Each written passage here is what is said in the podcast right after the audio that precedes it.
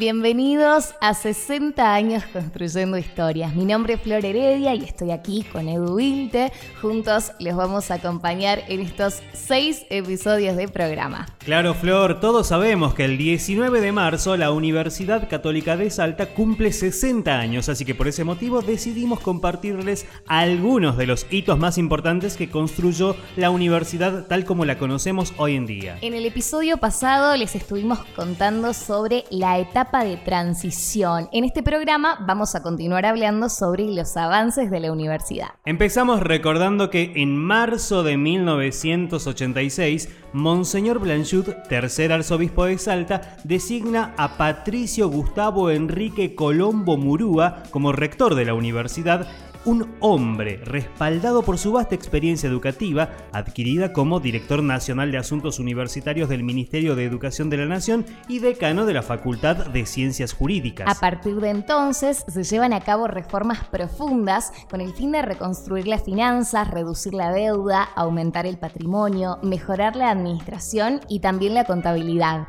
En esta época se introducen novedosos sistemas informáticos que les permiten a las autoridades tener datos confiables y así tomar decisiones acertadas. El 5 de agosto de 1986 se creó el SIUX, un centro de desarrollo de software que le permite a la universidad tener autonomía informática. Al principio, el SIUX se concentró en los sistemas de gestión, control y seguimiento requeridos por UCASAL, pero luego se convirtió en una pieza clave para el desarrollo informático de toda la región. Ese mismo año, Edu, se inaugura la primera imprenta de la universidad y al año siguiente se escrituran las propiedades donadas a la universidad por la Fundación Michel Torino, encabezada por el doctor Ricardo Zorrilla y Roberto García Pinto. Recordemos, Flor, que también se inauguran el inmueble ubicado en las calles Pellegrini y Tucumán, donde posteriormente se construyó el anexo centro, finca experimental de Ucasal denominado El Paraíso, ubicado en el departamento de Rivadavia, y también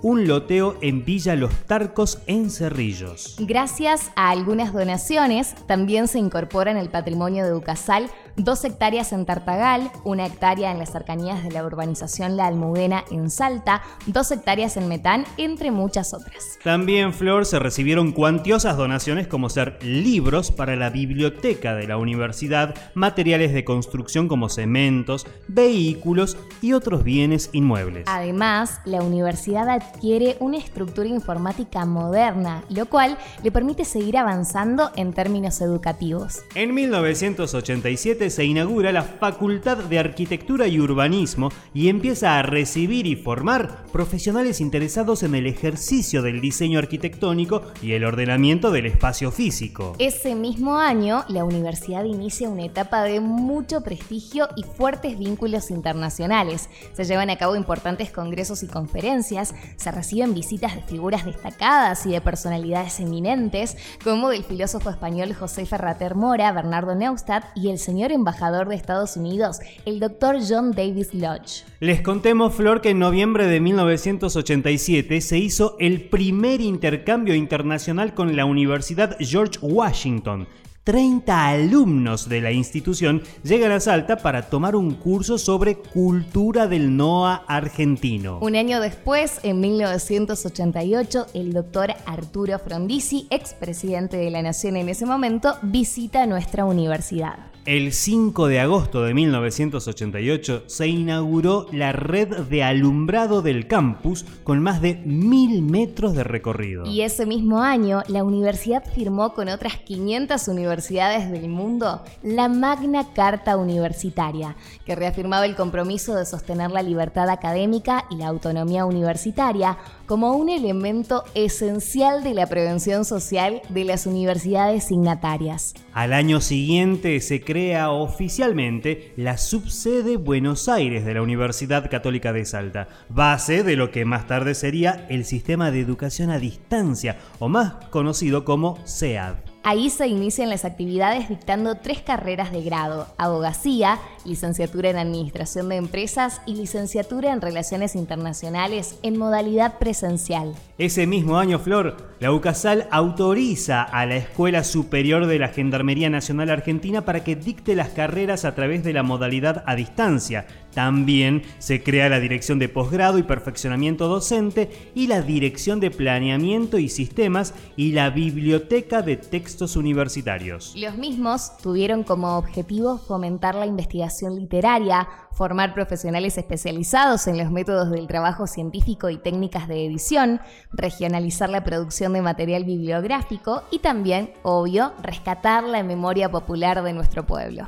En 1989, el Ministerio de Educación de la Nación autorizó la aplicación de la modalidad a distancia por resolución 134-90. En la universidad se producían materiales de estudio impresos y audiocassettes y prevaleció la atención tutorial telefónica. Así, la institución se convirtió en pionera de un modelo de educación a distancia en Argentina. A partir de este año se empezó a trabajar en distintos proyectos. Se creó un banco de germoplasma de la flora nativa, un estudio para la forestación e implementación de un vivero en Campo Castañares y también se instaló un centro de deshidratación y de productos orgánicos en Cerrillos. Como si esto fuera poco, también se llevaron a cabo los proyectos Dragones, donde se les enseñó a los aborígenes a construir sus propias viviendas, respetando sus pautas culturales, y el proyecto de desarrollo sustentable El Paraíso. Se trata de un programa de promoción social y laboral de núcleos familiares criollos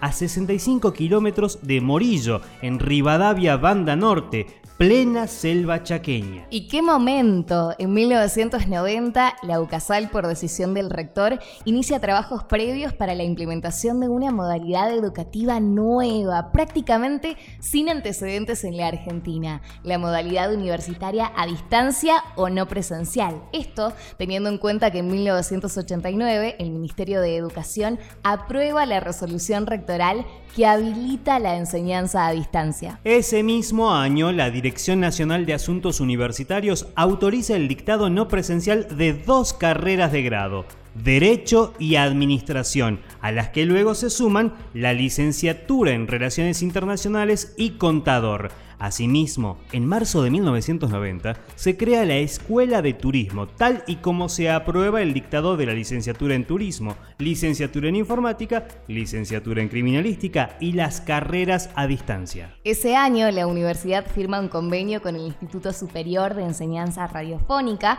para iniciar la carrera de locutor nacional, operador de radio y luego la carrera de producción y dirección de radio y televisión. El 18 de octubre de 1990 se inaugura oficialmente la radio FM Universidad Católica de Salta en el anexo centro de Ucasal con el propósito de informar, formar y entretener a la comunidad, sin olvidar su raíz cristiana. Durante la presidencia del doctor Carlos Menem se le otorga a la radio de Ucasal un permiso como radioescuela perpetuo para el funcionamiento de la frecuencia FM 99.1 MHz la cual funciona hasta el día de hoy. En 1990, la Dirección Nacional de Asuntos Universitarios autoriza el dictado no presencial de dos carreras de grado, Derecho y Administración. Luego se agregaron la licenciatura en Relaciones Internacionales y la carrera de contador. En 1991 se crea la Facultad de Educación a Distancia, encargada de la coordinación de las carreras autorizadas de esta modalidad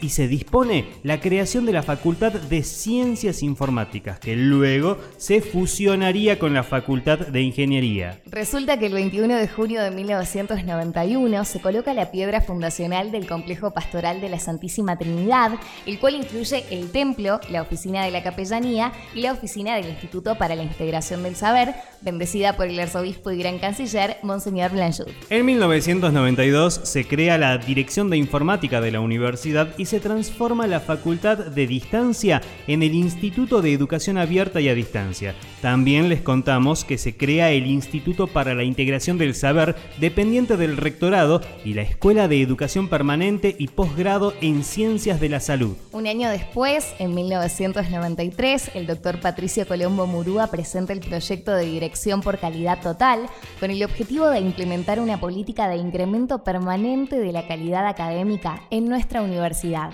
Hasta acá llegamos con la etapa de transición. En el próximo episodio, Flor, vamos a continuar avanzando sobre esta historia que no termina. No se la pierdan. Gracias, Edu, y gracias a ustedes por acompañarnos en 60 años de UCASAL. Nos encontramos la próxima.